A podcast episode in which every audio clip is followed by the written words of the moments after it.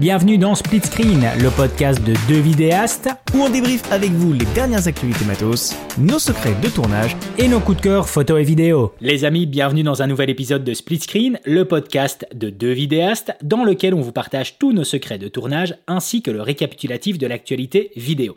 Pour ce 16e épisode et comme toujours, je suis accompagné de Quentin pour discuter de nos pires achats en matériel vidéo. Quentin, comment vas-tu? Je sais qu'il y a des choses à dire. Eh ben écoute, ça va bien, ça va bien, comme un mercredi. Comme un mercredi, tout à fait. Il va falloir que je trouve une autre amorce hein, que dire comme un mercredi tous les mercredis, hein, parce que sinon ça, on va vite tourner en rond.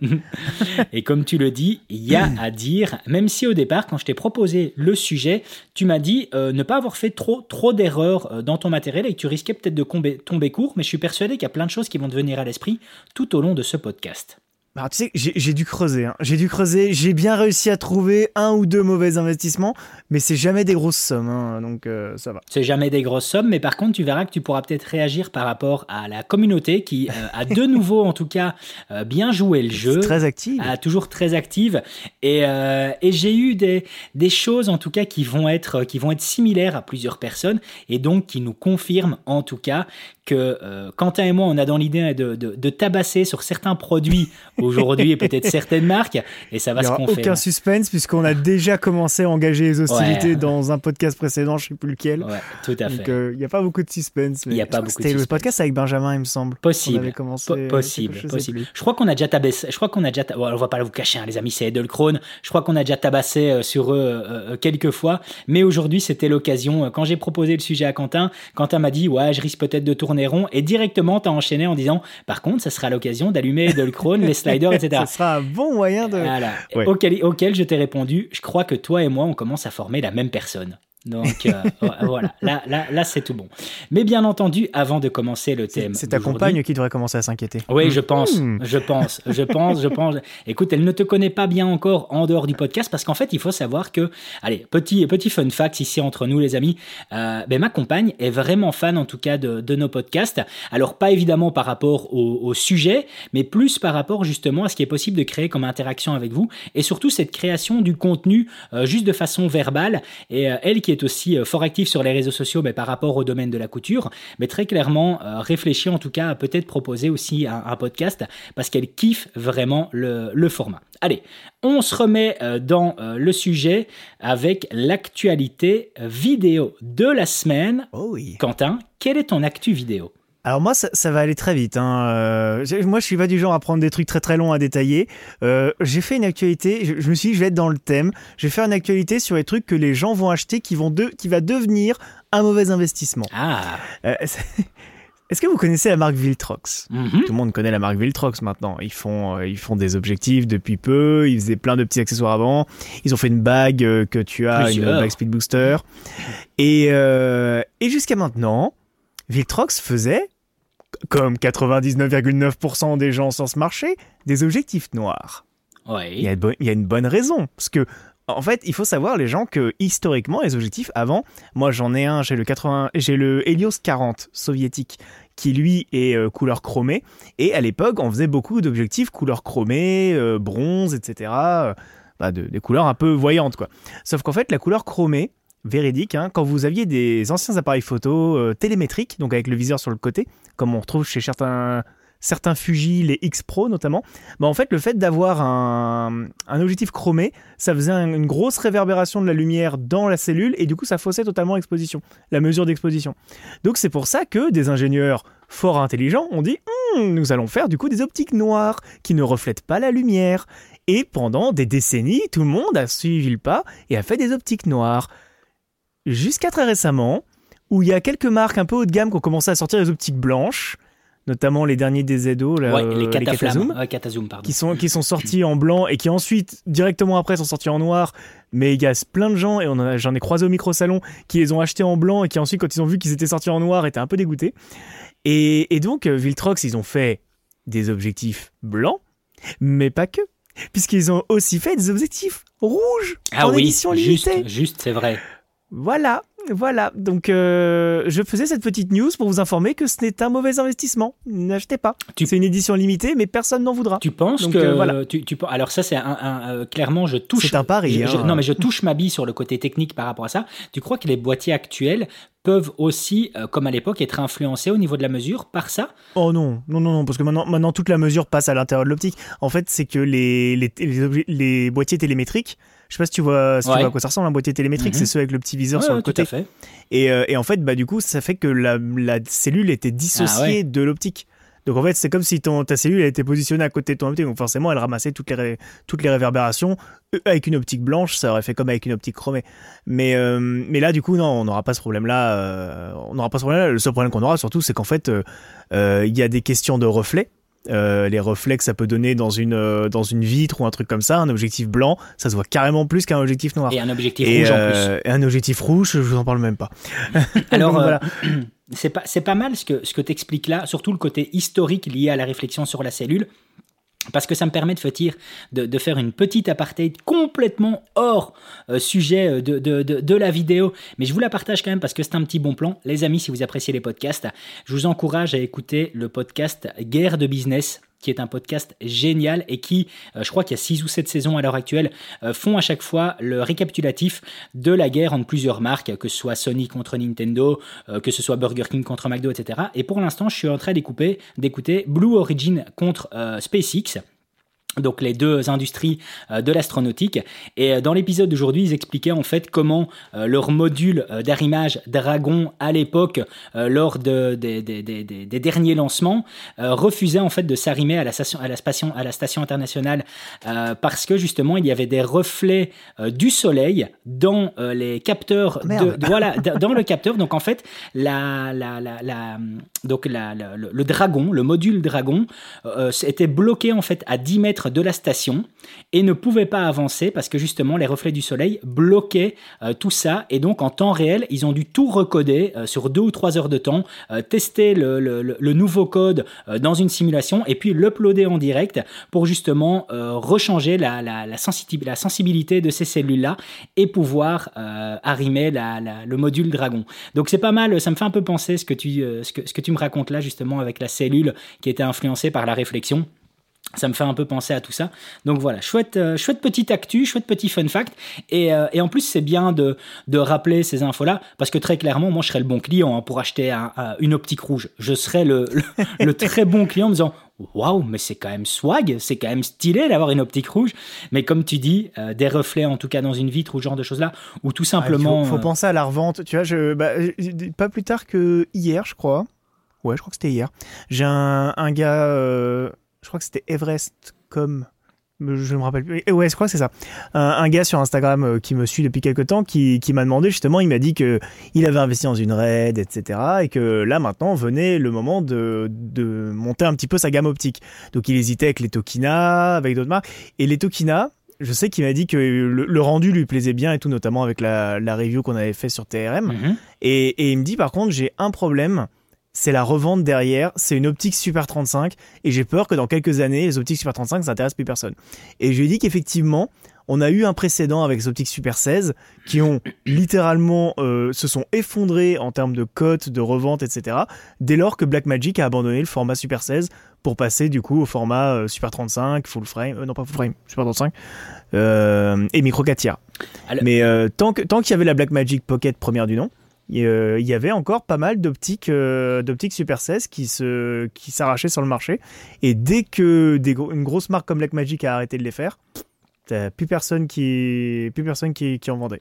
Alors tiens, euh, c'est intéressant quand on achète du matos et qu'on envisage de le revendre, hein, parce qu'il y a du matos qu'on sait par mhm. exemple qu'on vendra jamais, mais quand c'est des objectifs, des caméras et tout, on peut être intéressé de les revendre dans quelques années. C'est intéressant aussi effectivement de garder ça en tête, la, la décote que peut avoir un produit. Allez, on va, on va se le faire en direct. Tu as ton écran devant toi?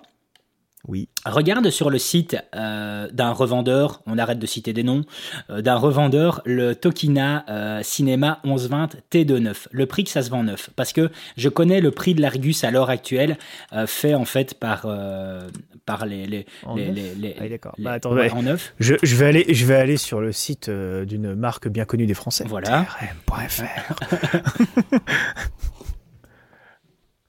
Et eh bien, nous sommes actuellement pour la modique somme de 2460 euros TTC, TTC. monture EF. TTC, et en fait, les amis, il faut savoir que ça, sur l'Argus, alors, racheté par des professionnels, hein, je dis bien des professionnels, ça se rachète 1145 euros TTC.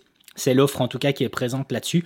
Je le sais parce qu'en fait. Ouais, donc euh, c'est un peu, un peu moins de la moitié quoi. En fait. Un peu moins de la moitié. Euh, Ce qui est normal puisque eux derrière ils vont le revendre à peu hein. près. Euh, ils vont le revendre à peu près à 60% de son prix neuf, donc ils font 20% de marge dessus. Dans, dans un état, dans un état parfait, je le sais en fait parce que ça fait maintenant deux semaines que j'en ai un qui, qui m'envoie plusieurs messages pour que je lui revende justement mon token à 11,20 et juste pour avoir une idée de prix, ben, j'ai fait une cotation en ligne sur MBP et c'est comme mhm. ça que j'ai eu leur cotation et que j'ai su voir un peu à combien est-ce que eux chiffraient ça euh, en, tant que, en tant que racheteur. Mais je suis pas prêt de, de m'en séparer de toute façon. Mais c'est bien ce que tu vois, moi pour le coup, c'est vraiment pas un réflexe que j'ai quand j'achète du matos de savoir est-ce qu'il décote ou pas.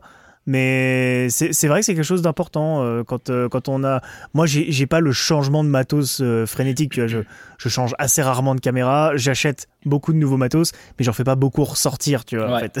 Ce qui, d'ailleurs, au bout d'un moment, ce qui d'ailleurs, au bout d'un moment, quand tu vis dans 42 mètres carrés, est un problème. Hein, ah, tu m'étonnes. Hein. toi, toi, tu dois au pousser bout les moment, murs. Quand, quand t'achètes, t'achètes, t'achètes et que tu, tu ne revends jamais, ça peut devenir problématique. Les amis, on va taire l'adresse personnelle de Quentin euh, sur Île-de-France, histoire de qu'il ne se fasse pas homejacker euh, tout son matériel euh, prochainement. Bon allez. allez. Quelle est ta news, David? Alors ma news de cette semaine, alors c'est pas quelque chose qui est sorti cette semaine, c'est quelque chose qui est sorti dans le mois dernier, mais dont en fait je suis ultra fan. alors pardon les amis. Ma toux est toujours présente, je suis désolé. Et, eh elle revient assez fort. Alors, en fait. Parce que David aime les chats. Parce que j'aime les chats. Allez voir mon compte TikTok, j'ai fait un TikTok sur la photo de chat. Euh, donc, ma news de cette semaine, eh bien en fait c'est un achat sur lequel je réfléchis très clairement. Euh, c'est un rig épaule et c'est un rig épaule qui vient d'être dévoilé par, Paul, par Polar Pro le, mois dernier. C'est le Pivot et en fait je suis super fan du produit parce que euh, il réinvente un peu l'ergonomie sur le côté repliable du rig épaule tout en sachant que c'est un rig épaule très clairement qui peut accueillir par exemple euh, une Red Komodo avec euh, une optique anamorphique euh, de chez Orion ou autre, donc quelque chose qui tabasse quand même au niveau du poids, bien comme d'autres équipements évidemment beaucoup plus légers comme avec des, hybrides ou tout simplement ben, ma Canon C70. Et j'adore ce rig parce qu'il est entièrement modulable. Alors je dis pas modulable dans le sens où on sait le désassembler, mais modulable dans le sens où on sait vraiment le moduler et justement ben, le pad qui va se mettre au niveau de l'épaule, ben, on sait le plier pour le mettre contre le torse les poignées sont directement rétractables et tout a une ergonomie pour limiter en fait l'encombrement lorsqu'on va euh, le euh, transporter dans un sac à dos ou dans une pellicaisse. Et en fait, ouais, c'est quelque chose qui me hype. Alors c'est un rig épaule qui va tourner dans les 800 dollars, donc c'est pas donné, mhm. mais par contre c'est quelque chose qui peut vraiment vivre à travers le temps. Après, c'est certain que, moi, je suis un client de nouveau facile avec ça, hein, parce que Polar Pro, ils sont un peu au, niveau haut du game sur le marketing, donc ils, savent, ils savent le vendre, ils savent le mettre en valeur. Mais euh, ouais, un rig épaule de chez Polar Pro, allez voir le Polar Pro Pivot. Moi, c'est mon actu de la semaine, parce que je suis sur la réflexion de son achat. Donc voilà. Allez, on va commencer le podcast de cette J'avais dit que ma news allait être courte, au final, euh, c'est la tienne. La mienne est encore plus courte. qui a été super vite. Tu vois la mienne est encore, euh, a été encore plus rapide. Alors, qu'est-ce qu'on va euh, prendre ici comme petite interaction? Qu'est-ce qu'on retrouve? Allez, on va, ah bah, voilà, on va, on va prendre quelque chose qui est intéressant avec justement l'ami Steve de, de, Déclic Numérique dans lequel j'ai sondé la communauté pour savoir quels étaient vos mauvais achats. Lui, il dit un filtre des variables d'une bonne marque Trois petits points, résultat tout aussi dégueu qu'avec une marque chinoise. Et ça m'a fait rire parce que je l'ai vraiment vécu, par exemple, avec le filtre ND variable de chez Tiffon que j'ai payé cher Toi, t'as fait une croisade, euh, as fait une croisade contre les filtres ah, ND. Ouais, euh. ouais. Ça, moi, ça a été les, ND variables, ça a été, ça a été vraiment, comme tu dis, une croisade. Et surtout, en fait, je me souviens, le, j'avais un ND variable de chez Oya que j'avais pété euh, durant un voyage à Londres. Je me suis retrouvé dans une boutique à racheter un Tiffon ND variable qui m'avait coûté l'équivalent de entre 250 et 300 euros pour me rendre compte qu'il mmh. avait une saloperie de teinte. et, et j'étais, j'étais vraiment dégoûté. Donc ça m'a fait rire en lisant ça, en lisant ce com euh, de Steve, parce que ouais, les ND variables, on ne sait pas lutter contre. Il y a toujours cette teinte, alors on a beau claquer du pognon là-dedans, ça vaudra jamais un ND fixe. Donc c'est ça. Après, il y, a un truc quand même qui, commence à être amélioré sur les ND variables, c'est l'effet, euh, comment on appelle ça? Cross. Ouais, le cross, le, croisement. Le, X là au milieu. Euh, ça, c'est un truc qui est quand même en train de globalement s'améliorer, puisque moi je vois maintenant même, même des filtres de chez Newer revendique en tout cas ne plus avoir cet effet-là. Après, je pense que sur une focale courte, tu l'as forcément. Oui. Oui, ça doit, ça doit à être moins d'utiliser une bague d'adaptation avec le filtre Vari-ND au cul de l'optique. Moyennant quoi, peu importe la focale, tu t'en fous. Ouais, tout à fait. On sent que c'est l'expérience qui parle là, Quentin. hein. Oui, est-ce que d'ailleurs, est-ce que je sais pas si j'avais fait un retour euh, d'expérience sur ça. j'en- profite très vite fait. Ah bah tu sais quoi Eh tiens, j'ai j'ai un exemple de, de truc que j'ai acheté récemment et que je regrette. Bon, je le regrette qu'à moitié parce que ça m'a coûté 12 euros. Mais euh, on avait déjà parlé dans un épisode précédent, je crois que c'était il y a deux semaines ou trois semaines, on avait parlé de des filtres, euh, des filtres justement, les, la bague drop-in filter de Canon. Ouais. Et suite à ce podcast-là, justement, j'avais acheté moi mon, mon petit filtre polarisant à rajouter dedans. Et j'avais acheté un petit cache parce que on, on disait effectivement que les filtres clear c'était un petit peu, euh, c'était un petit peu cher L'arnaque. et que pourquoi est-ce qu'ils n'ont pas créé un truc où on met juste en fait un petit cache pour empêcher la lumière de rentrer dans le dans la bague et basta. Et ben c'est tout simple en fait, c'est que si jamais vous regardez la bague euh, drop-in filter et la bague Canon normale, la bague drop-in filter est légèrement plus longue parce que comme euh, la lumière traverse une couche optique supplémentaire, donc celle du filtre, bah du coup la mise au point est légèrement décalée. Et donc ça fait que quand euh, moi j'ai pris ma bague et que j'ai mis le petit adaptateur dessus pour ne pas avoir de filtre, eh ben j'avais perdu ma mise au point à l'infini. Ah putain. Et j'allais faire des photos d'un match de basket ce soir-là. Ah, ça. Heureusement, heureusement, c'était plus sensible sur les grands angles que sur les que sur les angles, enfin sur, sur les focales longues.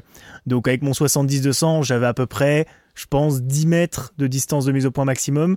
Et 10 mètres, comme j'étais en bord de terrain, ça couvrait assez pour euh, capter l'ensemble du terrain.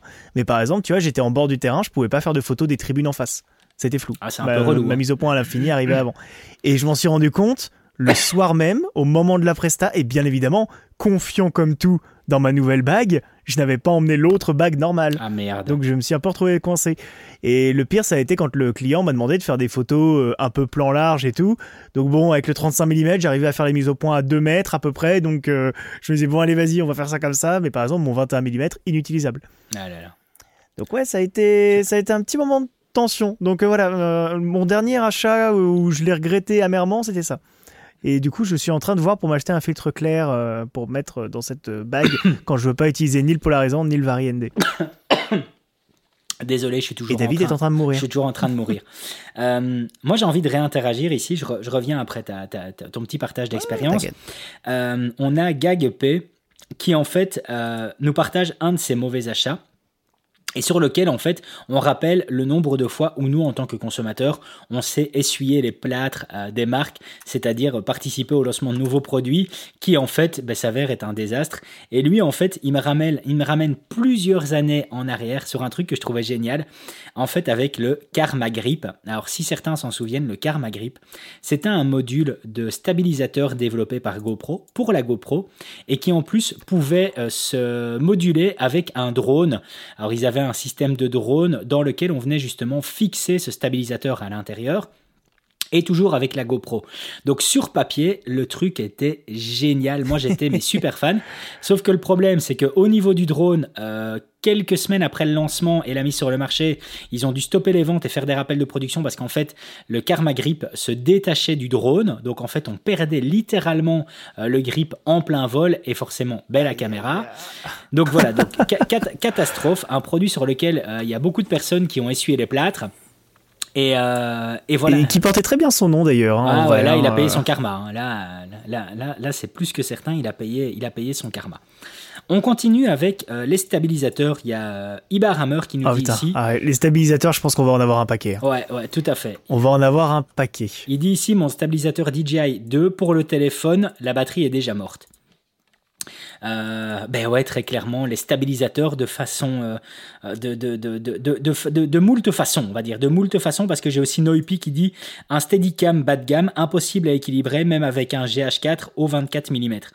Et j'ai aussi vécu ça. hein. Moi, j'avais acheté, avant de, faire l'acquisition d'un Glidecam que j'ai récemment revendu, euh, j'avais acheté, j'avais acheté un, un, un, Steadicam bas de gamme.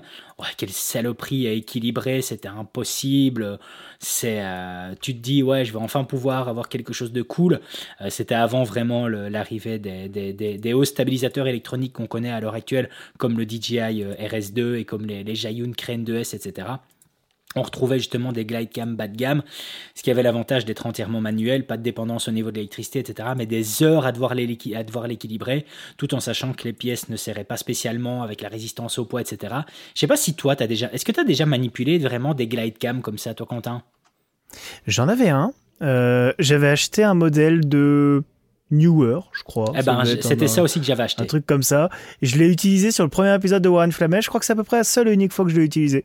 Et je l'ai revendu au final à, un gars sur le Bon Coin, euh, qui je crois ne l'a pas beaucoup plus utilisé que moi. Ah ouais, ben c'est. Ouais, si, d'accord, effectivement. Tu marques un point, effectivement. C'est un achat que je l'ai pas spécialement regretté non plus parce que je me suis pas ruiné avec, mais mais ouais, c'était pas, c'était pas un achat fou. Ah ouais, ben j'ai aussi Joris Bouchot, hein, qu'on retrouve à, chaque interaction dans le podcast, qui dit le Ronin SC, abordable au niveau prix, une galère à équilibrer avec un objectif lourd et une cage. Ah mais oui. Ça, c'est le truc. Euh, le nombre de fois j'ai répété par rapport au gimbal et d'ailleurs que j'expliquais pourquoi je voulais pas euh, faire de test de petit gimbal, c'est que justement, un gimbal, autant taper directement dans les modèles qui savent supporter du poids parce que on évolue avec notre matos et forcément, ben, notre matos, suivant notre savoir, il va prendre du poids, les amis. Et donc, acheter en tout cas des stabilisateurs où on se dit ça va être plus léger, ça va être plus pratique, j'ai un petit hybride, etc., ça va bien fonctionner. Et puis, euh, six mois après, on se retrouve à avoir euh, amené une cage dessus, amené d'autres optiques, etc. Et voilà, boum, le stabilisateur ne tient plus.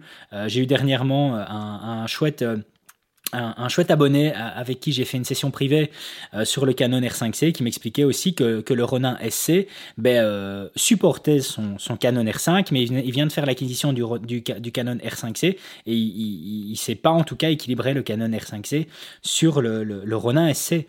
Donc, euh, donc voilà, ça, ouais, les stabilisateurs, le nombre de personnes. je, je, parle d'expérience. Euh, Ronin SC, on en avait chez SES Ciné. Je crois qu'on les a tous revendus parce qu'effectivement, ça ne, ça ne portait rien comme, euh, comme stabilisateur. C'était de la merde. Ouais, c'est vraiment ça. Euh, qu'est-ce qu'on retrouve ici, à part le chat de Quentin qui est en train de faire du bruit? Putain, tu l'as entendu On l'entend, il est oui, bien. Oui, mon, mon, chat, mon chat vient de. De toute façon, c'est toujours pareil. Hein. C'est-à-dire qu'elle dort avant qu'on lance le podcast, et dès que je commence à parler parce qu'on lance le podcast, elle se réveille et elle se met à courir partout dans l'appart. euh, on a ici Aladdin qui nous dit le loop deck CT. Est-ce que tu vois ce que c'est, toi, ça, le, loop deck, Quentin? Oui, totalement. J'avais tourné des plans pour euh, le magasin Profot euh, pour euh, justement présenter ce loop deck. Je t'avoue que quand il est sorti, j'ai trouvé le truc intéressant, puis après j'ai vu le prix, j'ai fait nope. Donc en fait, les amis, pour celles et ceux qui ne savent pas, le loop deck, c'est un module, donc c'est une petite palette, un petit clavier. Euh, on, imagine ça comme un clavier numérique, la forme d'un pavé, d'un pavé numérique, et sur lequel on va retrouver des, des, boutons nous permettant de prendre le contrôle de certains softwares et donc de certains outils, comme de Lightroom, où on n'a plus un contrôle digital via sa souris, mais un contrôle physique sur sa saturation, son contraste, etc. Et qu'on s'est personnalisé. Donc très intéressant en fait euh, comme, euh, comme produit. Euh, j'ai déjà failli craquer pour ça. J'ai déjà, je me suis déjà laissé influencer, j'ai déjà failli craquer pour ça. Et puis je me suis dit au final que je faisais pas assez de photos que pour lâcher des petits billets, des, des, petits euros là-dedans. Donc, euh, ouais. Un paquet, un paquet, de petits euros d'ailleurs. Hein. Ouais, c'était en quoi Entre 3 et 500 balles, un truc comme ça, un bazar comme ça. C'était pas donné hein, de mémoire. Pour, que la, pour que la question se pose, c'est que c'était pas donné. Ouais, c'est vraiment ça. Euh, on a la plante. voilà, je vais décéder. La plan de prod, qui nous dit euh, mauvaise optique standard à ouverture glissante pour être polyvalent, genre 18-300. Ouais, ça, c'est dans les erreurs de débutants qu'on a tous ah fait. Ouais, ouais. mais je sais pas si c'est vraiment considéré comme une erreur, tu vois. J'ai eu le 18-200 f4 5.6 comme première optique avec mon Canon 600D. Je considère pas ça comme une erreur, puisqu'en fait, c'était un objectif de kit et et je l'ai remplacé ensuite par un 17-52-8 de Tamron, où j'ai vu vraiment une évolution, etc. Et, mais non, je trouve, je trouve pas tendance à dire que c'est une erreur d'avoir pris une optique comme ça. Après, ça dépend de ton degré de, de professionnalisme. Et puis, euh, j'ai envie de te dire, ça sert toujours pour tout ce qui est capta, etc.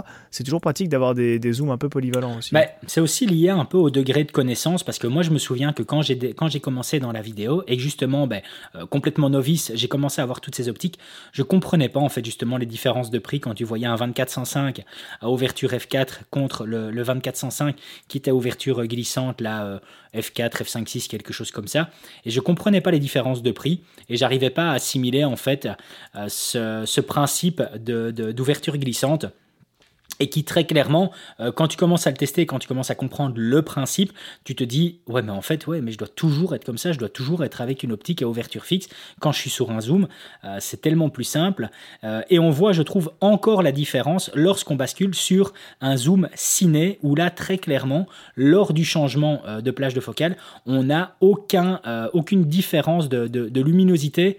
Parce que très clairement ben voilà le, le système de quantification en F ben, c'est un rapport entre euh, l'ouverture et la distance focale, et ce qui fait que euh, au final, ben, euh, l'apport de lumière entre 18 mm f4 et 50 mm f4 est pas, la, est pas, est pas identique identique. Donc quand on commence à manipuler des zooms ciné qui là sont avec un système de quantification en T et donc de transmission de lumière, on voit très clairement que lorsqu'on fait un zoom, surtout en plus si l'optique est parfocale et qu'elle garde sa mise au point constamment, mhm. on voit qu'on n'a aucun changement de luminosité en périphérie et quel bonheur quoi quel bonheur. Euh, je ne sais pas si toi, euh, euh, si tu as kiffé justement avec les optiques Tokina. Donc, le... c'est comment le zoom que tu as joué toi avec et que tu as fait la review C'était le 25-75 de mémoire.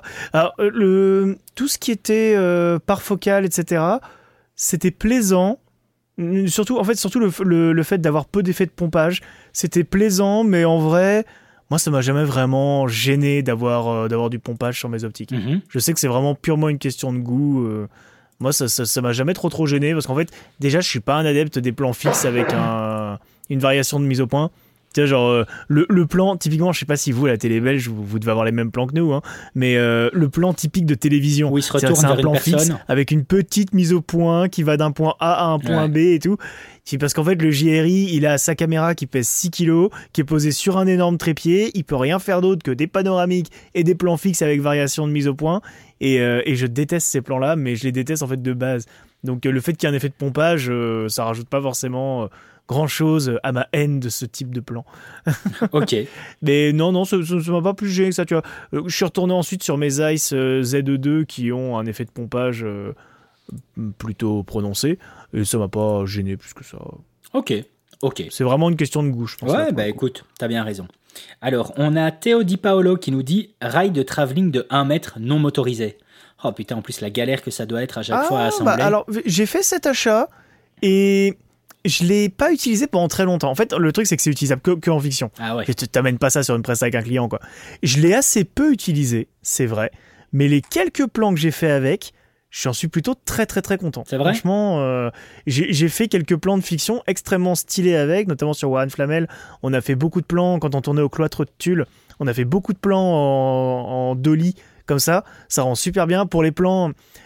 tu peux faire aussi avec des plans, c'est ce qu'on appelle le le Spielberg euh, shot. Ouais, le, en fait, tu vas, tu vas avancer, tu, tu vas faire un dolly vers le personnage en légère, en légère euh, contre-plongée. Et donc, du coup, plus tu vas te rapprocher, plus tu vas être en contre-plongée pour garder le visage dans le cadre. Mhm. Et euh, genre, ce plan-là, tu peux le faire avec un slide, avec un, avec un merde, comment on appelle ça? Euh, mince, j'ai oublié le nom. Avec, un, euh, gimbal. tu peux le faire avec un gimbal, mais c'est quand même vachement plus sympa de le faire avec une dolly parce que tu sens que t'as pas de variation en termes de hauteur de la caméra. La caméra est, vraiment toujours à la même hauteur. C'est ça.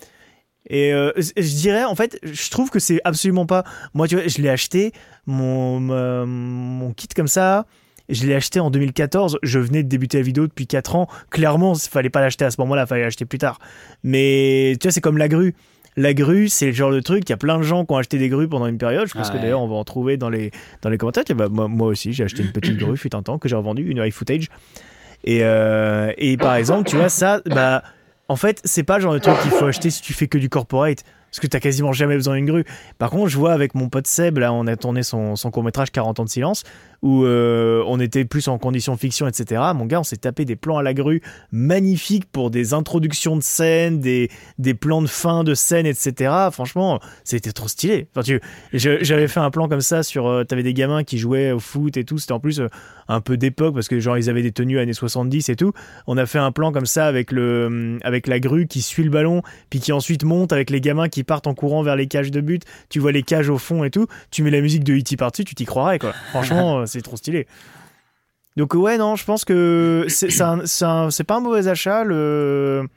Le- La grue, par contre, c'est un achat qui se réfléchit et c'est clairement pas pour tout le monde. C'est pas pour tout le monde. L'avantage, c'est La que grue, la grue et le dolly, euh, c'est pas pour Ouais, tout le monde. comme c'est mécanique, ça peut, ça, ça dévalorise évidemment, mais ça dévalorise, moins en tout cas que ce qui est lié à de l'électronique. Ça, c'est l'avantage par contre. Ah putain, encore. Eh, les gars, je sais pas si gars et filles d'ailleurs, si jamais vous êtes allé faire un tour sur votre site de revente euh, préféré, euh, Le Bon Coin hein, pour les Français, euh, et que vous avez regardé le prix des grues professionnelles, c'est-à-dire des grues qui font 4-5 mètres de long, ça vaut plus rien aujourd'hui. Ça vaut plus rien. Et je sais que je finirai par craquer sur une grue. mais J'annonce. pas dans ton Je appart. le sais, tu vois. Je- bah, pas dans mon appart. Quand j'aurai, quand j'aurai ma maison, je sais que je finirai par craquer, par craquer sur une grue. Je crois sûr. que si tes Pour voisins. l'instant, euh, pour l'instant, j'ai celle, j'ai celle de mon pote Seb euh, qui, qui va très bien. Mais tu vois, si jamais un jour on dit, allez, ce serait quand même bien d'avoir une un peu plus, un peu plus, euh, voilà, tu vois, faire des plans un peu plus stylés. je, crois, je, crois, je crois que les, les voisins de Quentin euh, en Ile-de-France, là, dans, dans, son, dans son appartement, euh, Bientôt, vont, ça vont va voir une grue par euh. la fenêtre et euh, il, il fera des plans extérieurs comme ça. On imagine déjà très bien. Alors, on a euh, Rasso West euh, qui nous parle aussi d'un filtre ND variable qu'il avait acheté chez AliExpress. Alors, on peut se dire pourquoi acheter un filtre ND variable chez AliExpress? Surtout que les amis, Rasso West, c'est une chaîne euh, YouTube de, de- de- d'automobile, une chaîne qui est hyper qualitative. Alors, en fait, Son radin. non, c'est pas qu'ils sont radins. En fait, il y a un élément technique lié au Sigma 105 mm qui fait que, euh, en fait, le, Sigma 105 mm a justement, je pense, un diamètre de fixation qui est à plus de 100 mm. Vous avez déjà regardé le prix des filtres ND euh, qui font plus de 100 mm de diamètre? C'est une, tout en sachant que tu l'achètes juste pour une optique. C'est une fortune. C'est une fortune. Et euh, moi, par exemple, j'a- j'avais regardé, enfin, je suis toujours en train de, de regarder peut-être pour m'équiper en Sigma Prime. Et j'hésite entre le 105 et le 85 mm, juste à cause de ça pour le 105 mm, parce que je sais que si je l'utilise sur ma Canon C70, il n'y a pas de problème, parce que euh, j'ai les filtres ND internes, donc c'est génial. Par contre, je sais que je dois déjà faire une croix par rapport à mes filtres de diffusion, qui sont trop petits par rapport à 105 mm. Et puis après, par contre, euh, si je veux commencer à l'utiliser en photo pour mon Canon R6 et toujours dans l'automobile, ben, je dois me racheter un polarisant d'un sacré diamètre. Donc, euh, je pense que j'aurais pu éventuellement, alors peut-être pas en tout cas sur un ND variable, mais je pourrais en tout cas faire la même erreur, par exemple sur un polarisant plus bas de gamme, euh, parce que ça fait un peu mal au cul de, de sortir en, en tout cas des euros euh, pour, pour juste une optique. Donc, euh, et en plus, il pèse un poids de malade, ce Sigma 105 mm. Je sais pas si tu as déjà eu l'occasion de le prendre en main, toi, Quentin Alors, pas le Sigma, moi j'ai au boulot, on a le Nikon 105 mm 1.4 qui Ouais. est effectivement aussi un beau bébé. Euh, mais qui d'ailleurs beaucoup moins, euh, beaucoup moins demandeur en location que le 50 mm 2.8 qui lui est macro. Ok, Mais euh, non, non, non, je jamais l'occasion ok, ok. de, de mettre la main dessus. Allez, on enchaîne ici avec Niopi et sur lequel on saura peut-être vous donner euh, une information euh, dans lequel ben, justement lui, alors il, il partage plusieurs choses dedans, hein, mais je vais prendre une partie qui est intéressante dans lequel il dit je dois recevoir les micros, euh, le module micro donc Holyland l'Arc 150 pour du docu à Lisbonne et j'ai vraiment Oh, peur que la qualité des micros ne soit pas au rendez-vous. Il, fa- il- Oui. il ne faut pas oublier que c'est les premiers audio HF de, de la marque. Alors là, j'ai envie de dire Niopi, si tu prends juste le côté émetteur-récepteur, tu dois pas te faire de tracas. Par contre, en effet, si tu veux vraiment du bon son, tu dois investir dans du bon lavalier, dans du bon micro-cravate. Parce que ceux qui sont fournis de base avec saturent à mort. Et très clairement, tu sais pas avoir un bon audio. Donc oui, euh, tu, l'as testé toi, Quentin, le, le module Holyland Lark Alors, je ne l'ai pas testé, par contre, j'ai eu des retours d'expérience, et puis j'ai- vu, comme tout le monde, des reviews. Et, euh, et je tiens à dire d'ailleurs que c'est assez dégueulasse, c'est que Holyland a rincé tout le monde avec ses larcs. euh, c'est quand ils les ont sortis. Moi d'ailleurs, ils me les avaient proposés, je sais pas pourquoi ça s'était pas fait au final. euh. Ils ont rincé, tu veux dire quoi En produit ou en money? Parce que moi, j'ai juste eu le produit, hein, j'ai pas eu de money. Hein. Non, ils ont. euh, c'est des Chinois, les Chinois ne payent pas. Les- non, non, non, ils ont, ils ont rincé en produit. Ils ont envoyé le Lark 150 à tout le monde. Ça fait que tout le monde a fait des commentaires très très élogieux dessus, alors qu'en réalité, il est pas.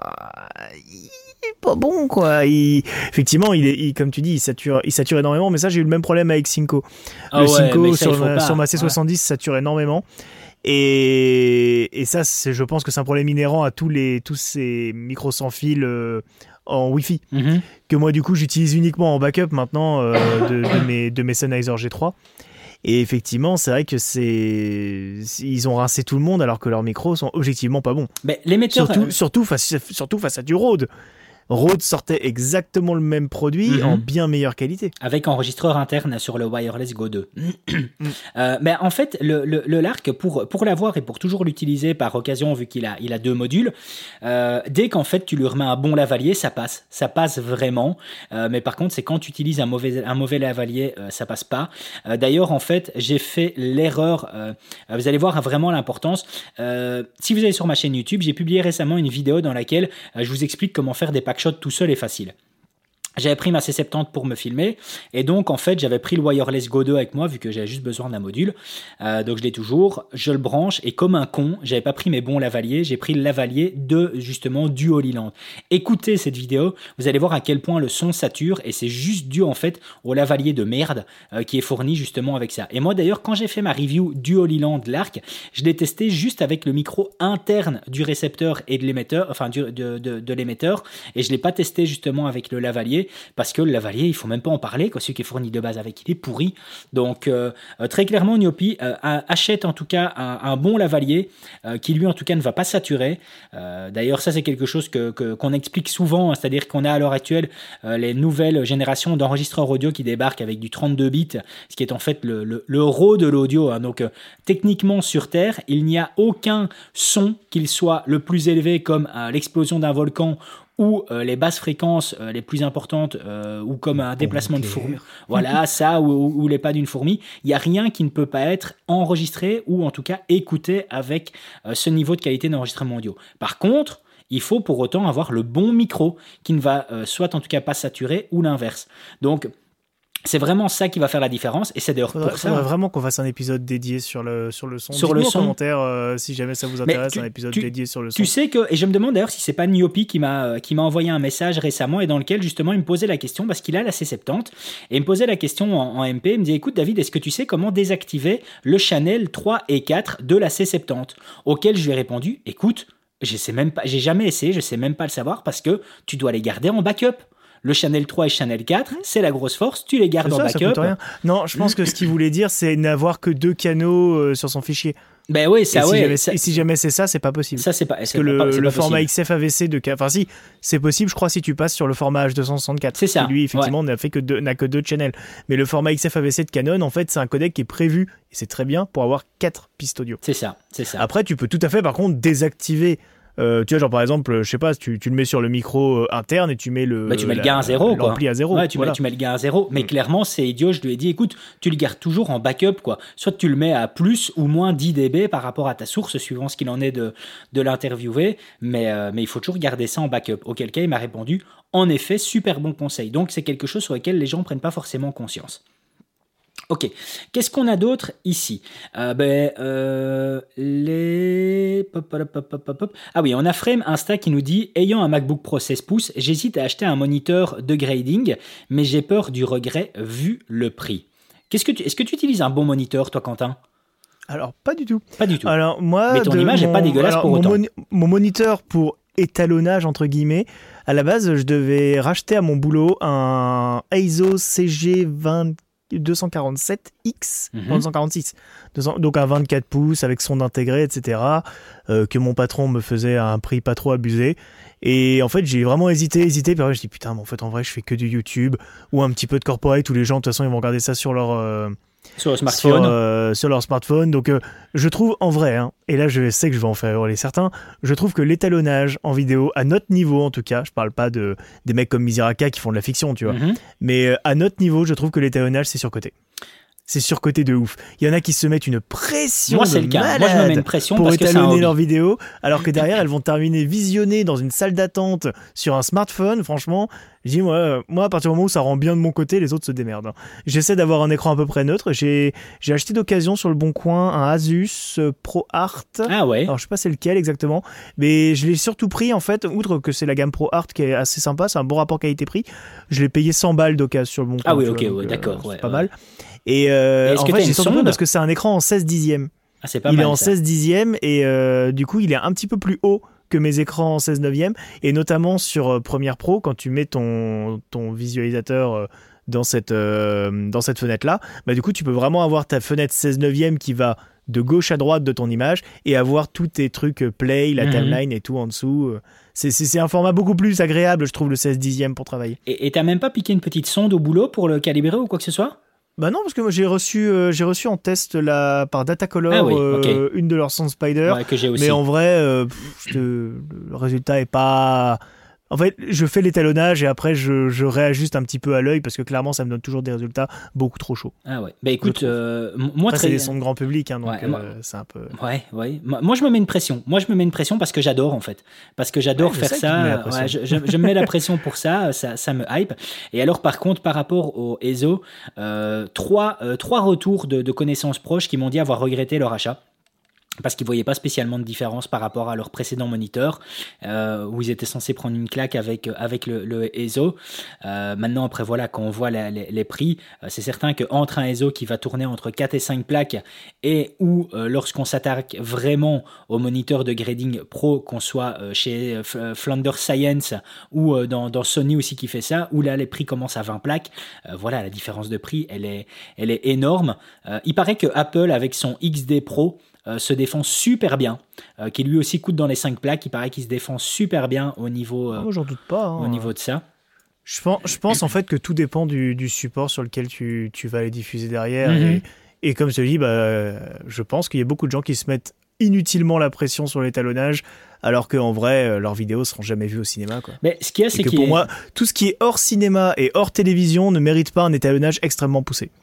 Déjà. Oh là là là, ah ouais, sectaire, non, mais je dis, moi, sectaire, hein. mais- totalement. pas sectaire, monsieur, français. Fran- Français, français. je revendique. Non, non, mais voilà, je veux dire après, ah, en fait, c'est- c'est, je dirais pas, je dirais, c'est pragmatique. Ah oui. Je ne vais pas perdre du temps sur un truc qui n'a pas euh, vraiment d'importance dans mon produit final. Moi, je fais un étalonnage, je m'arrange pour que l'étalonnage soit joli Mhm. quand même, tu vois, je filme en log, etc. Sauf si vraiment je fais de la capta et que là, euh, tu vas pas aller étalonner euh, deux heures et demie de captation, quoi. Mais, euh, mais à part hors capta, effectivement, moi je filme tout en log, je fais un étalonnage avec une lutte, etc. Il n'y a pas de problème. Mais, mais, mais ça, ça va pas plus loin, quoi. Tu vois, par exemple, je fais, je fais quasiment jamais de retouches euh, localisées. Ok. C'est toujours la retouche sur l'ensemble Ah de ouais, carrément. Ok, d'accord. Ok. Après voilà, t'es sur, après, hein, sur première pro. hein. T'es- t'es- sur première pro, donc après voilà. Mais euh, C'est faisable. Ah mais c'est faisable sur Premiere Pro. Bon après c'est pas du tout ergonomique et pas fait pour ça. Voilà, On est d'accord. Mais c'est faisable sur Premiere Pro. Tu peux effectivement détourer un visage, etc. De toute façon, c'est t'as des algorithmes qui le font dans After Effects. Donc j'imagine que dans Photoshop, euh, dans euh, Premiere, il doit y avoir les mêmes algos. mais C'est la même, c'est la même maison. Ah tout, tout à fait. Alors c'est quand même important aussi de rappeler les amis que moi par exemple, tu me donnerais un, un écran en noir et blanc, eh bien je saurais te sortir par contre une image nickel et même d'un point de vue saturation juste par rapport justement au scope euh, qui sont en fait des outils précieux. Donc je saurais, de sortir quelque chose avec une balance de blanc qui est correcte, avec une saturation qui est correcte. Par contre, pour le plaisir euh, d'utilisation, euh, me donne pas un écran qui me balance que du vert euh, comme, comme retour d'image, parce que là, je termine avec les yeux en sang.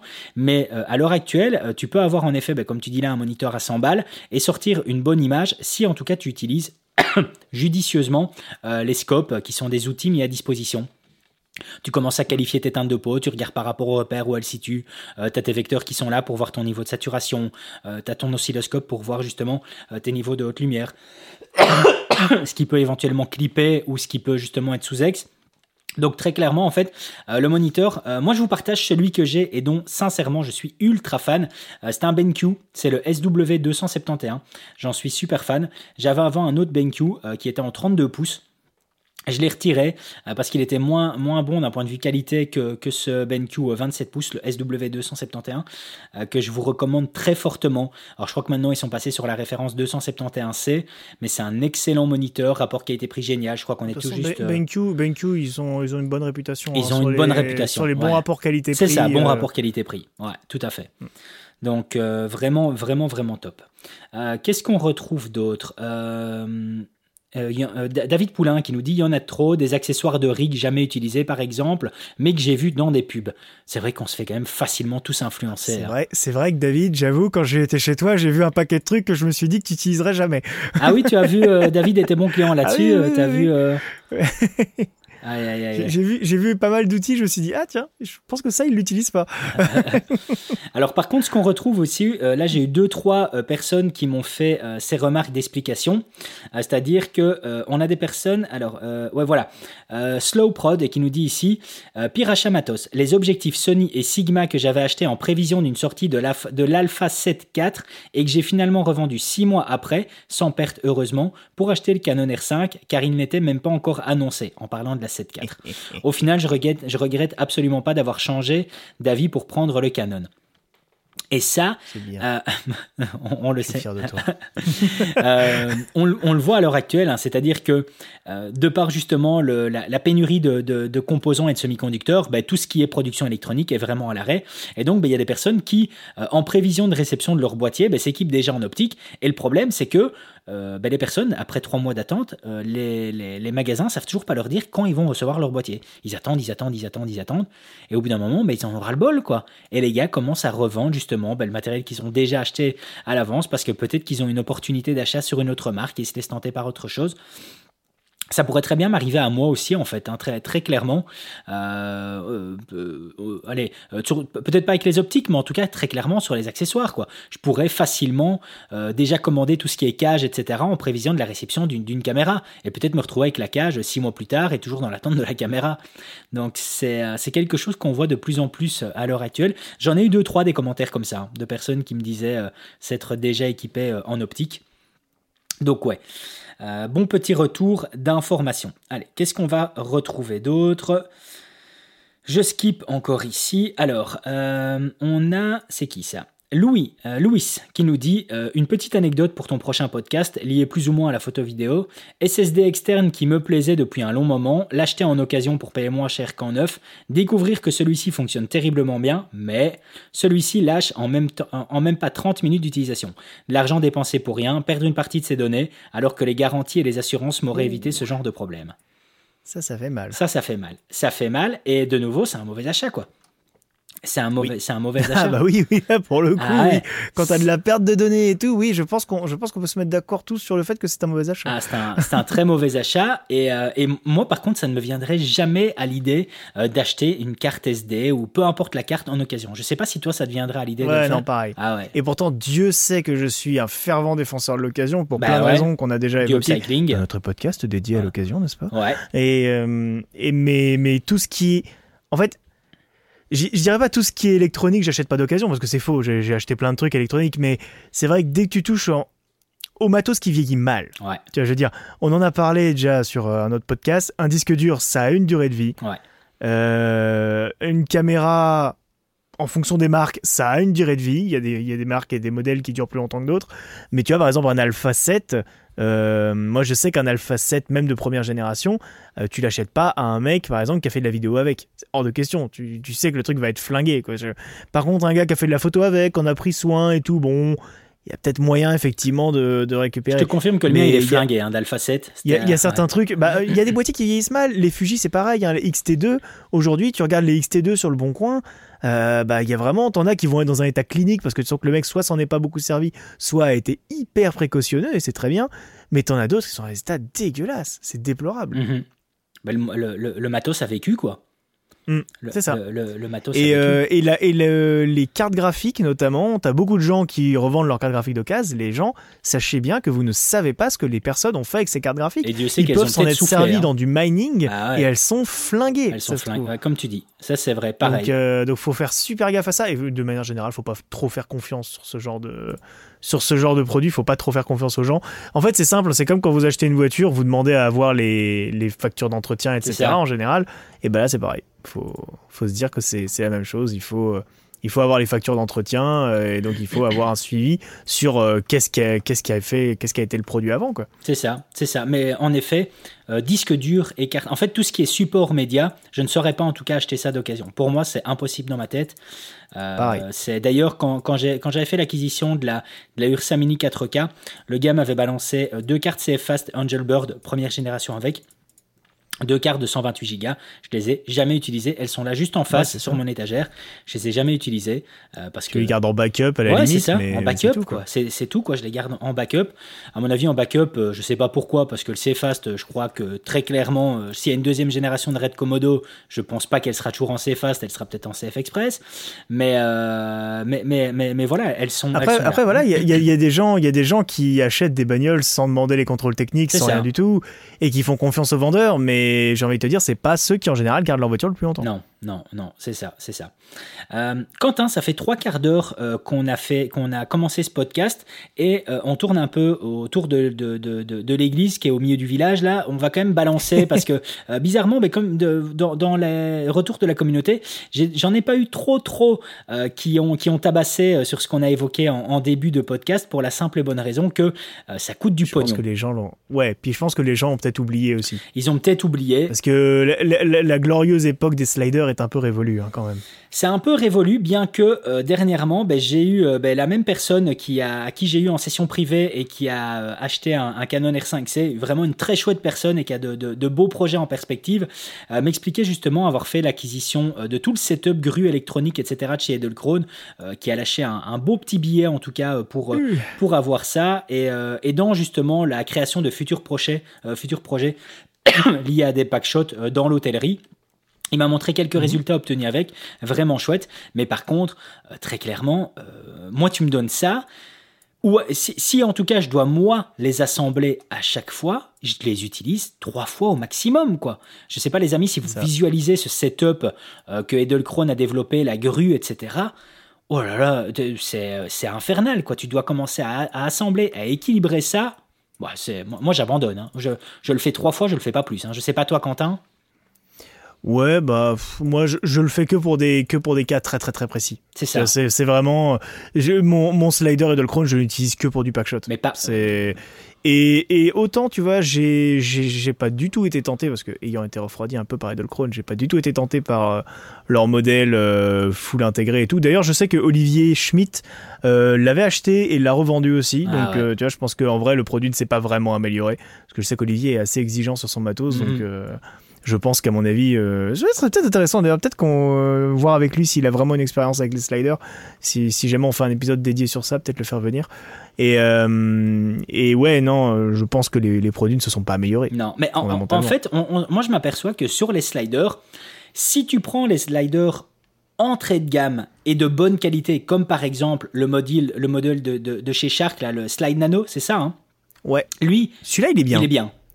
Celui-là, franchement, moi, je, top. je, je l'ai testé chez TRM et j'avoue, je me suis fait, je me suis fait trash talk par des, par des personnes parce que sur je sais plus quel groupe Facebook, j'avais démonté un gars qui revendait un Rhino Ah bah ouais. et qui essayait de le revendre en disant oui, c'est trop bien et tout. Je fais non mais arrête mec, attends, tout le monde dit que c'est de la merde. Il y a que les influenceurs qui l'ont reçu gratos qui disent que c'est bien. Moi je l'ai payé. Et, euh, et du coup, genre la semaine d'après ou deux semaines après, on sort la vidéo de TRM. Parce que moi, du coup, j'avais dit, j'avais dit, ouais, Slider, c'est de la merde, etc. Et genre, juste après, on sort la vidéo de TRM sur le Slider. Bon, là, j'avoue, je suis un peu passé pour un con. Mais, euh, mais tu vois, le truc, c'est que, en fait, celui-là est objectivement très bien. Mais voilà, Il est très bien. court. Ouais. Il- son seul défaut, c'est d'être trop court. C'est c'est vraiment son Alors, seul défaut. C'est son seul défaut, mais après d'un autre côté, c'est ce qui fait que tu vas l'utiliser. Du fait qu'il soit compact, euh, t'as pas trop à galérer par rapport justement au choix d'un trépied très haut de gamme. Euh, t'as pas trop de contraintes par rapport au fait de le transporter, etc. Donc très clairement, en fait, euh, ce slider-là, ce type de slider est vraiment bien. Et euh, techniquement, la limite pour moi au niveau du format, ça va être dans la gamme de chez Zippon, qui fait aussi du super bon matos. Moi, j'en suis vraiment fan. Euh, J'ai le E600 avec leur, euh, le- leur modèle de tête motorisée qui, honnêtement, s'assemble en deux temps, trois mouvements. L'application mobile fonctionne super bien.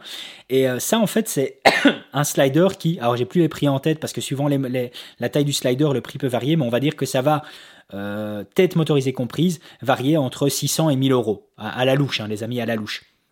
Là, on en a pour son argent et je peux vous garantir que euh, vous allez l'utiliser euh, pour euh, du tournage en extérieur. Moi qui suis dans l'automobile, quand je dois par exemple faire un pack shot sur l'animation d'un écran digital d'un véhicule et que je positionne, j'ouvre le coffre de, la voiture, je positionne mon trépied à l'arrière, je- j'enlève les, têtes hautes des, sièges, je, prends un, je prends un objectif comme le Canon 100 mm macro, je mets mon slider sur le trépied et je fais justement aller le slider de gauche à droite, et eh ben franchement le rendu est super bien. Donc c'est quelque chose qui sait se faire euh, en déplacement. Mais dès qu'on balance dans des, dans des sliders qui sont plus gros, qui doivent nécessiter euh, la présence de deux trépieds, oh putain, qu'est-ce que c'est la misère, quoi. Ah bah ouais, tout, tout, de suite, en fait, ça complique, ça complique tout. Ça complique tout. Ça complique toute l'installation. Euh. Ça, te casse, en fait. Ça te casse dans ta motivation. Mm. Et, euh, et c'est de l'énergie, en fait, que, que tu préférais dépenser dans directement filmer, quoi, plutôt que, plutôt que d'avoir une mise en place très, très lourde. pour revenir à, mm. à, la grue, il y a quand même un très bon client là-dedans et qui fait du résultat qui est dingue. Euh, il y a la chaîne iPhone Do qui lui, ouais, euh, lui, c'est vrai, ouais, lui, ah ouais, lui, mais il a mis du temps à mon avis. En même temps, voilà, je pense qu'effectivement, il, doit, il doit quand même passer un temps fou à faire ces trucs. Et puis on voit pas toutes les prises ratées. C'est toujours pareil en fait. Hein, voit pas que sur les réseaux, on ne vous met que quand on réussit. On vous met pas toutes les fois où ça a foiré. Et plus la post prod qu'il a peut-être euh, qu'il a peut-être développé. Et plus la post prod. Et plus la post prod. Mais lui, les amis, iPhone Do, euh, ses dernières reviews, quand tu vois le début waouh quoi, c'est euh, ça tabasse quoi. Hein. Le gars, euh, mm. ça devient euh, ça devient impressionnant et et je me souviens, je l'ai déjà rappelé plusieurs fois dans les podcasts, hein, mais je me souviens quand j'avais fait l'acquisition, maintenant il y a plus de deux ans, du slider de, de Black Rhino il est à vendre si jamais. Euh, je, me souviens que quand je l'avais dit à, Albert de SOS Ciné, il m'avait dit c'est de la merde. Euh, je lui dis non, non, mais c'est euh, l'équivalent à Edelkrone, si pas mieux. Hein. Et, là, il m'a dit c'est de la merde, Edelkrone, on a rentré, on a tout viré, on n'en veut plus. Donc. Je, suis en partie coupable du fait que qu'on ait acheté du Edelkrone chez SOS. Bah oui, il s'était basé Parce que justement, moi, j'avais acheté le mien, j'avais acheté le mien euh, d'occasion et euh, Albert s'était dit que ça rendait vachement bien et tout. Donc on, l'avait acheté et puis au final, c'était de la, merde. C'était de la, c'était de la merde. Et, et ça, en mm. fait, et c'est triste parce que pourtant. On a quand même de très très chouettes youtubeurs et j'ai pas envie de les appeler influenceurs ces personnes-là. Malgré qu'elles aient 4 ou 500 000 abonnés, sincèrement j'ai pas envie de les appeler influenceurs. Pour moi c'est des vrais youtubeurs euh, que je trouve vraiment honnêtes, honnêtes quand je vois des personnes comme euh, Caleb Pike de la chaîne DSLR Video Video Guide ou Gérald Undon. Pour moi c'est vraiment des super bons youtubeurs et pourtant, ces deux personnes ont fait la, mise en avant justement euh, du Black Rhino que j'ai acheté. Et clairement, ils n'ont jamais évoqué la liste de problèmes qui est longue comme mon bras, quoi. Donc, eh euh, ouais, j'ai été, j'ai vraiment été surpris là-dessus. Euh, et, comme, et comme tu dis, c'est un produit qui a été arrosé euh, parmi plein de youtubeurs. Et puis après, ben, les autres personnes qui l'ont acheté, qui ont des chaînes plus petites, etc., se sont pas lancées dans une croisade pour expliquer à quel point c'était de la merde. Tu le revois un peu, par contre, dans les commentaires hein, sur leur, leur, page Insta, tu le revois quand même un mm. peu, où les gars en ont quand même ras le cul déjà de, de, de, de, se sentir toujours un peu les, les bêta-testeurs, même au niveau de l'application mobile. Mais mais ouais, c'est pas, c'est pas ouf. Et, euh, et, quand je vois moi le nombre de packshots que je faisais à l'époque avec, euh, avec, avec mon slider, que ce soit le Black Rhino ou mon Zipon, mais au final maintenant je les fais bien plus facilement juste en mettant euh, le produit sur un plateau tournant où j'ai quand même mon ma caméra qui est en mouvement et je me fais plus chier avec un setup avec un setup slider. Je sais pas si toi tu as déjà utilisé une petite plaque tournante comme ça, Quentin? ouais, si si, j'en ai une J'en ai racheté une récemment d'ailleurs, contrôlable avec une petite télécommande. Ah, parce que c'est un, un, petit peu relou sinon de devoir sans arrêt allumer, éteindre, allumer, éteindre. Mais, euh, mais c'est vrai que c'est toujours pas très très stable. T'as toujours des petits tremblements quand tu filmes Ça un va truc. Encore, euh, quand tu filmes un truc euh, sur au bout d'un trépied, tu vois, genre là, bah, pour ma review sur le Ronin 4D, ouais. et j'ai fait des plans justement avec le Ronin 4D posé sur un petit trépied, et il tremble un petit peu sur les plans larges, ça se voit, ça se voit qu'il tremble un petit peu. Mais néant. Ça se voit moins sur les plans serrés, du coup, parce que t'as as plus le, le flon est flou, donc tu vois pas, mais c'est pas des plans fixes. Toi, toi, toi, quand tu fais des plans serrés sur tes packshots en mouvement, en fait, tu fais pas bouger la caméra. Alors que moi, quand, euh, quand je fais pivoter la caméra, en général, j'essaie de, de, la suivre en fait avec des petits panoramiques, etc. Et dans ces cas-là, tu vois moins les tremblements. Ok. Ok, mais alors euh, ça petit conseil les amis, hein, ces plaques tournantes qui franchement moi je vous le conseille euh, d'acheter si vous faites des packshots.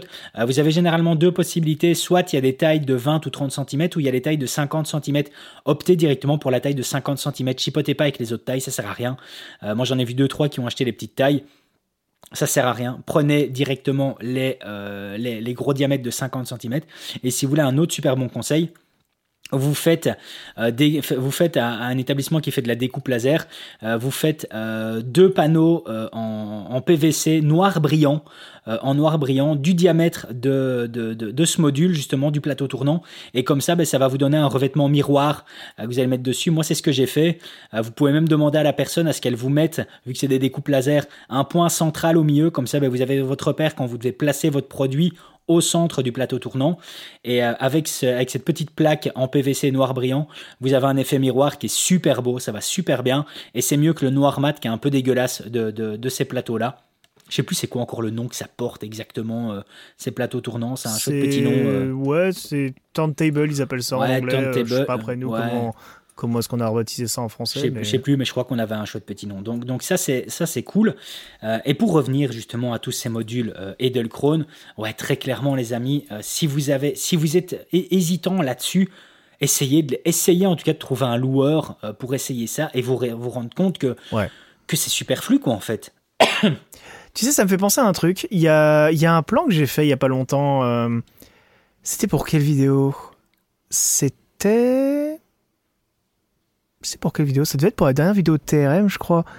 Il y a... Ah oui, si, c'est ça. Oui, c'était pour la dernière vidéo de TRM sur la, mise à jour de la C70, où j'avais fait un plan comme ça avec un, un espèce de petit euh, mouvement vertical, en fait, où ça descendait de la caméra. C'était un peu. Je sais pas qu'on appelle ça. Euh, bref. C'était comme un plan grue, en fait. Un pack shot euh, plan grue. Et je me rappelle, tu m'as demandé, ouais, mais comment, avec quel setup t'as fait ça et tout. Et je t'ai dit, j'ai fait ça à main, levée. J'étais sur avec, le cul. Euh, avec en 120, en 120 FPS. Ouais, j'étais sur le cul. Ça rendait super main bien. à main levée en 120 FPS, un petit coup de stabilisateur derrière et ça passait clair. Ouais, ça, et ça passait euh, nickel. Franchement, après. des fois, des fois, franchement, faut pas se prendre la tête. Après, hein. t'étais en 120, étais en 120 images par seconde avec la Canon C70, qu'on rappelle qui est quand même hyper quali, comme de toute façon les 120 images par seconde de tous les boîtiers à l'heure actuelle, c'est-à-dire du Sony A7S3, euh, du, Canon, du Canon R5, etc. La 120 images par seconde. J'ai jamais testé celui, celui du Canon R5, tu vois, j'ai jamais testé. Et je la trouve presque un petit, un, un petit cran au-dessus, mais avec un poil moins de dynamique. Ah ouais t'as un, peu plus, as un peu plus d'infos.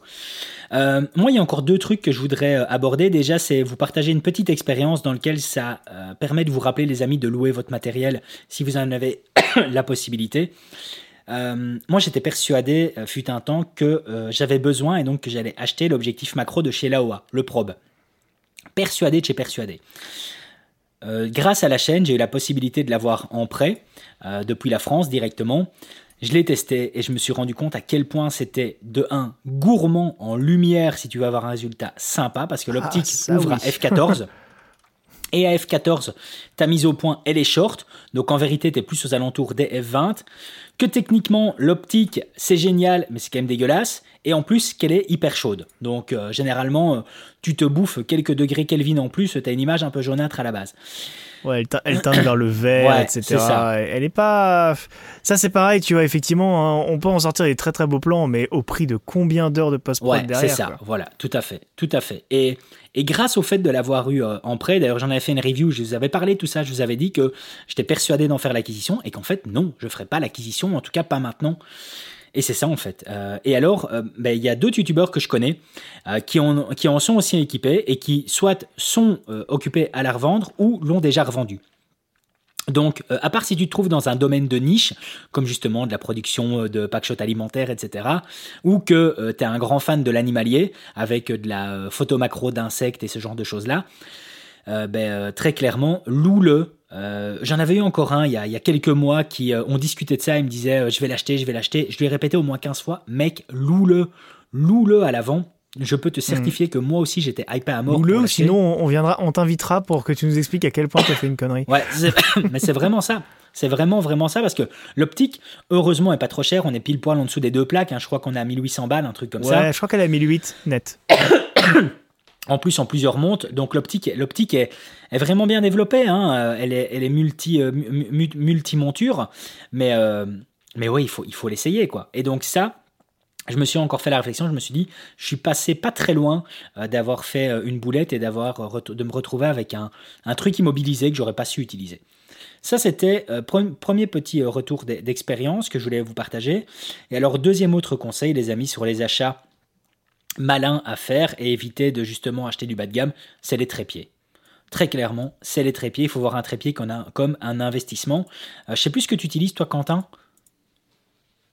Euh, moi, je suis en Manfrotto. Ouais, c'est ça. Mais avec une, une euh, t'as quoi T'avais une tête Manfrotto aussi? Euh, avec une tête Manfrotto. En fait, moi, j'ai, mes parents m'avaient offert pour Noël il y a ouh, longtemps. Je pense euh, on, on doit pas être loin des 10 ans. Parce que 2012, ouais, Mhm. donc euh, il y a 10 ans à peu près, mes parents m'ont offert une, une euh, tête 502 de H, Manfrotto. ouais, un H, 502 Et, H. euh, et en fait, à l'époque, j'utilisais sur un trépied Pro Aim un peu pourrave. Ok. Et un jour, ça m'a gonflé. Je me suis dit, putain, faut que je m'achète un, un vrai trépied Manfrotto. Donc, J'étais sur le bon coin. J'ai j'ai stalké et j'ai fini par en trouver un à 100 balles, je crois, ou 300 balles, je sais plus. Euh, sur, euh, sur le bon coin, j'y ai été. Alors, euh, le mec m'avait donné rendez-vous, finalement non, donc on s'est redonné rendez-vous le lendemain. Bref, c'est un peu compliqué, mais euh, mais finalement ça s'est fait et j'ai remplacé. Du coup, il y avait une tête 501 dessus que j'ai dégagée, que Mhm. j'ai remis sur le trépied Pro Aim comme deuxième trépied et, euh, et j'ai mis la 502 dessus. Et depuis, je suis sur ce setup. Je trouve à titre personnel que la Manfrotto 502 est la meilleure tête fluide du marché en entrée de gamme. En entrée de gamme, après, ouais, quand, voilà. vous, quand vous montez au-delà, le sacheleur et tout, c'est bien Ouais. meilleur. Mais si vous restez sur l'entrée de gamme, vous avez 501, 502, 504. Et je trouve que la 504 est trop grosse et pas pratique dans, dans le- l'endroit où ils ont mis les curseurs, etc. Je trouve ça chiant. La 501, elle est bien, mais elle est très très légère. Donc euh, si vous commencez à monter des cams un peu lourdes dessus, vous allez vite vous trouver limité. Et le système de, le système de tête fluide aussi est un peu limite. La 502, je trouve que c'est un très bon compromis. C'est vraiment tout terrain.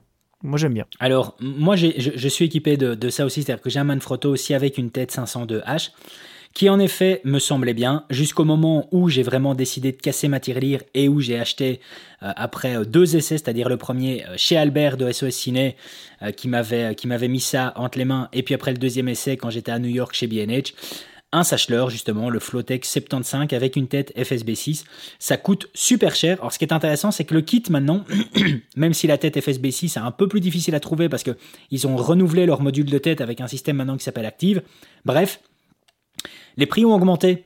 Les prix ont augmenté par rapport au moment où je l'ai acheté. Donc en fait, très clairement, maintenant, un kit comme j'ai, avec, euh, le, avec le séparateur au milieu des pieds, euh, tu vas toucher ça dans les euh, 3002 TTC. Ah mais je, je sais pas si tu as eu l'occasion de tester les têtes actives. C'est une dinguerie. Ben, je sais bien que c'est une dinguerie. hein. C'est pour ça d'ailleurs que la tête coûte 1400 balles, un truc comme ça, ou 1500 balles. Euh, ouais, les têtes actives, c'est de très la folie. très cher. euh, c'est très très cher, mais qu'est-ce que c'est cool. Ouais, Je, les avais jamais eu en main, tu vois. J'avais juste vu la fiche technique et déjà sur le papier, je trouvais ça chouette, tu vois, le, Le système de clips. d'avoir euh, le, le système de clips.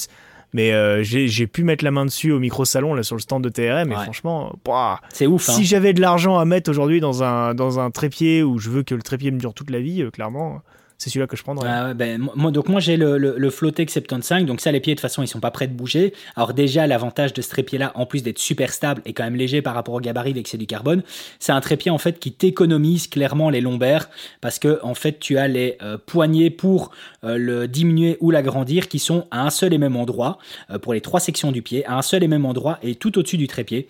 Tu as trois clips, boum boum, tu le défais, tu, tu montes ou tu descends ton trépied. Donc clairement Juste par rapport au lombaire, et je vous parle en expérience de cause, euh, vu que je suis pris du dos, euh, ça, déjà, c'est un game changer. Après, la tête, moi j'ai le module FSB6, donc qui était la génération précédente avant leur nouveau système Active. Donc ce sont des têtes de toute façon qui sont euh, sur un système de fixation balle, balle comme on dit, je sais pas c'est quoi la bonne traduction euh, en, en français, à tête ronde. Ah bol. Voilà, Bo- bol- un bol, Ouais, voilà, un bol, voilà. On appelle ça un bol Voilà, en un, bol, voilà, exactement. D'où le fait qu'il y ait le Flowtech 75 et le Flowtech 100, parce que soit on a un bol de 75 mm ou un bol de 100 mm. La taille du bol va varier en fait selon euh, l'équipement que tu utilises et le poids de l'équipement que tu utilises. Très clairement, avec déjà du 75, tu sais aller très très loin dans le poids. On va pas te on va pas se le cacher. Euh, Et euh, justement, ben, euh, pour ceux qui connaissent ce système de fixation par bol, quand tu mets la tête, ben, tu règles le niveau en justement dévissant la petite poignée qui se trouve en dessous du, euh, du, du bol, euh, la, petite, la petite tige en fait. Et maintenant, leur nouveau système de chez Active avec, euh, avec le, le Active 6 et le Active 8, eh bien, c'est un système clairement de clips. hein, c'est ça, hein, Quentin. En fait, tu tires tout simplement, tu as, un bête mécanisme à faire et tu sais décrocher la, la boule sans aucun problème. C'est ça, hein, le, C'est le ça. bol, euh, En fait, tu as, deux niveaux d'intensité. Tu as le niveau qui te permet de, réajuster de, le niveau. juste, euh, de juste ajuster le niveau sans avoir à te baisser et tout. Ça. Je sais que chez TRM, ils m'ont raconté que notamment chez chez France Télévisions, ça avait été très très apprécié parce que tu sais là-bas, comme c'est la télévision publique, tu as toute la médecine du travail qui est hyper présente, Ah c'est très bien hein, pour, fait. pour notamment tous les cadreurs qui, euh, arrivés à un certain âge, ont tous le dos pété. Ouais. Et bah quand ils ont vu qu'ils avaient pu à se baisser, que combiné à un pied flottec, t'as pu à te baisser pour faire ton pour faire euh, pour régler la hauteur, et t'as pu non plus à dévisser, revisser pour faire ça. ta bulle. T'as les mecs, déjà ils gagnent un temps fou, Ah ouais. et en plus derrière ils se cassent pas le dos. Ouais, Eh, c'est quand même, c'est quand même deux trucs plutôt agréables hein, Ah, quand c'est ton très, métier. Très clairement. Très clairement. Et, euh, et ça, pour moi, ce, ce trépied-là, donc moi, je l'ai acheté, j'ai eu un super bon prix il y a plus de plus d'un an maintenant, je pense, un peu plus d'un an. Aux alentours des 2002 hors TVA, quelque chose comme ça. Donc j'ai plus le prix TTC Mhm. en tête, on a 21% de, de TVA en Belgique. Euh, ça coûte de l'argent, ça coûte de l'argent, mais ça, très clairement, il sera encore là, il sera encore présent après ma mort, quoi.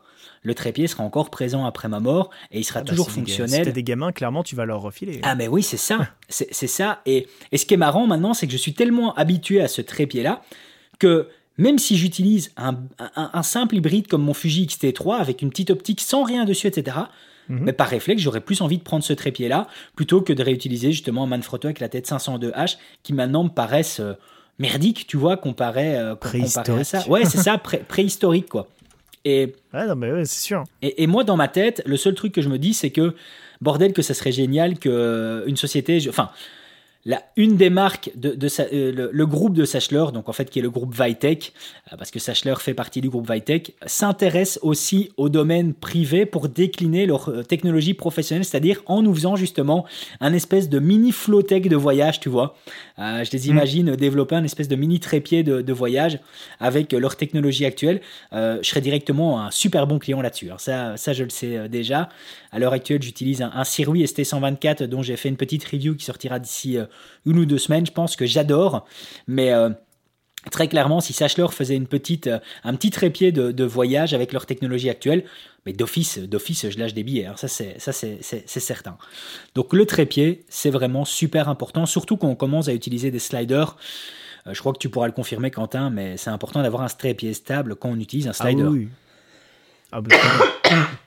Sinon, t'as À ton... Merci beaucoup.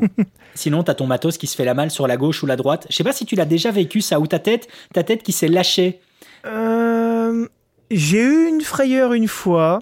euh, et je me rappelle que d'ailleurs euh, c'était juste avant que euh, comment il s'appelle Clovis de Puzzle Video réponde à une de mes stories où il voyait que en fait je mettais le slider dans le sens de la tête Mhm. parce que moi je le mets que sur un seul trépied et, euh, et du coup il m'a dit oh là là euh, malheureux le mets surtout pas dans le sens de la tête mais le en perpendiculaire Bah ouais. Sauf que comme, comme je laissais en fait sans arrêt une plaque euh, monter dessus, moi, ça me faisait un peu chier dans ma housse Ah d'avoir bah une oui. plaque en fait qui dépasse de chaque côté.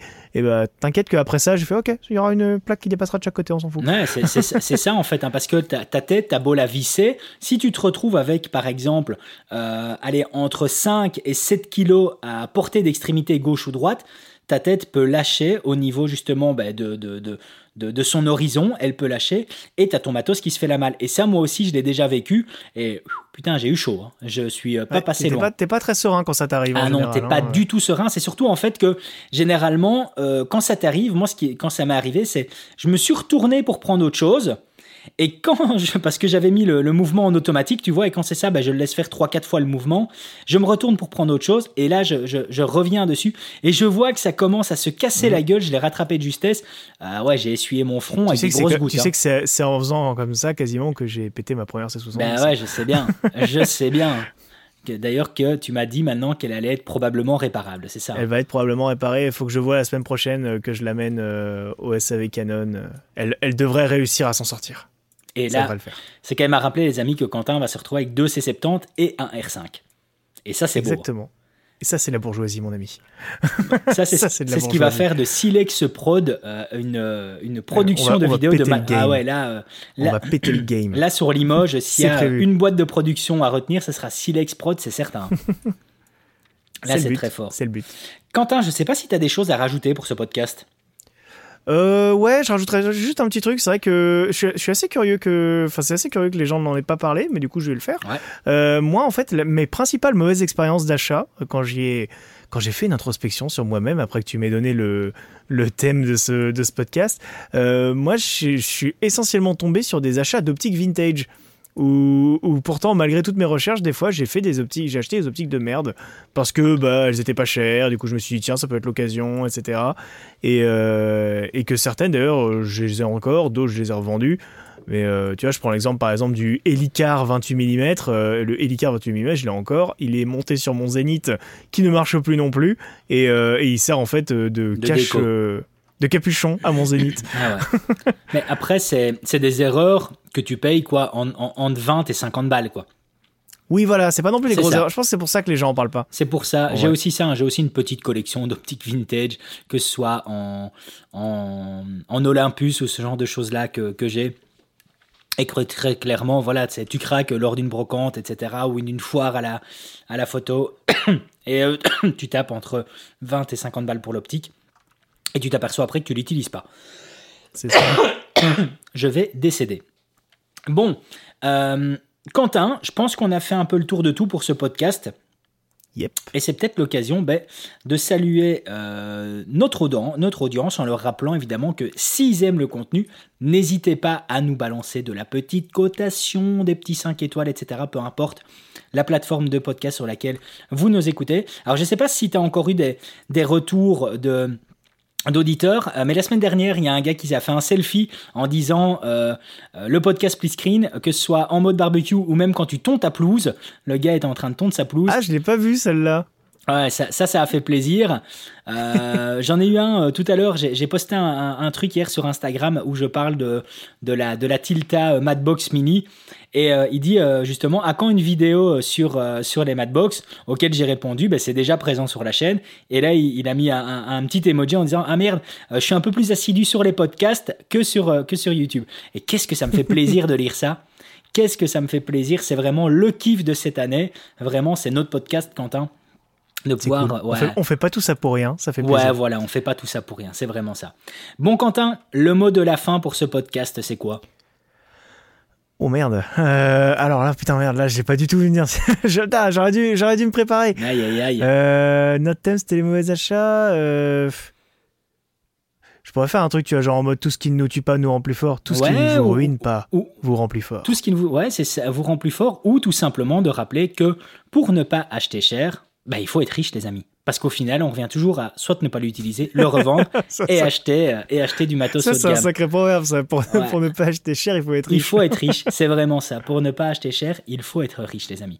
Bon, allez, les amis, on vous dit une excellente soirée, journée, matinée, après-midi, tout ce que vous voulez. Et on se retrouve la semaine prochaine pour un nouveau podcast. Ciao, ciao Ciao, ciao